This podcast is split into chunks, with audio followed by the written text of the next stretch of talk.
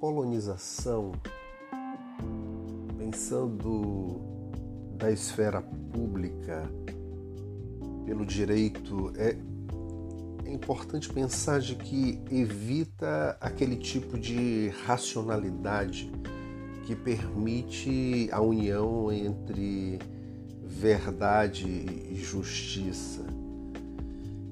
Mas o fato é que só a pluralidade de informações e, e de opiniões é que consegue assegurar é, aproximações sucessivas ao que podemos entender como verdade.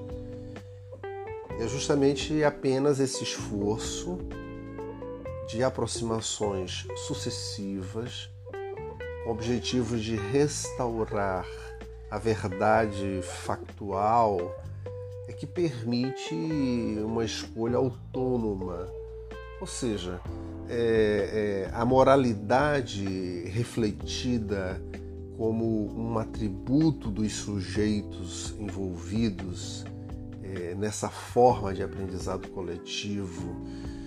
É, isso é muito fantástico, porque a ausência de pluralidade pluralidade de informações e, e, opiniões na grande é, empresa.